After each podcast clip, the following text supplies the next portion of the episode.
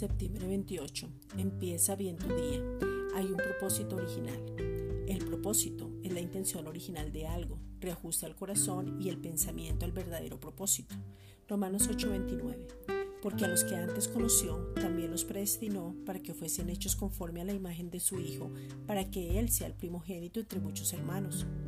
El propósito es ser hechos a la imagen de su Hijo Jesucristo, pero hay muchos que buscan su propósito en su necesidad, en su expectativa, en su soledad, en resolver un asunto, en arreglar un matrimonio, en la prosperidad malentendida. Vaya más allá. Dios salva a los perdidos, pero ese no es su único propósito. Y si no, la gente creería que es salva e inmediatamente iría al cielo. Hay mucha gente justa y sin propósito. Cuando se toma una mala decisión, se deja de cumplir el propósito. Si Dios lo ha colocado en una casa es para que usted cumpla el propósito allí.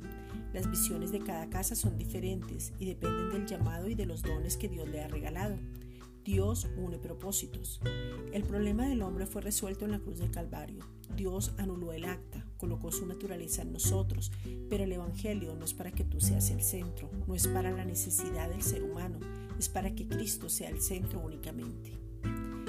Esta es una reflexión dada por la Iglesia Gracia y Justicia.